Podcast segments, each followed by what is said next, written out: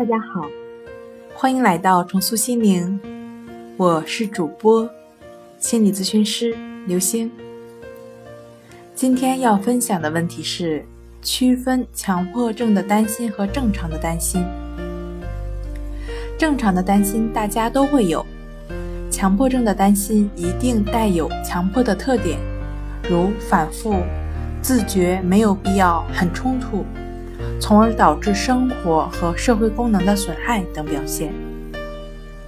今天跟您分享到这儿，欢迎关注我们的微信公众账号“重塑心灵心理康复中心”，也可以添加幺三六九三零幺七七五零与专业的咨询师对话。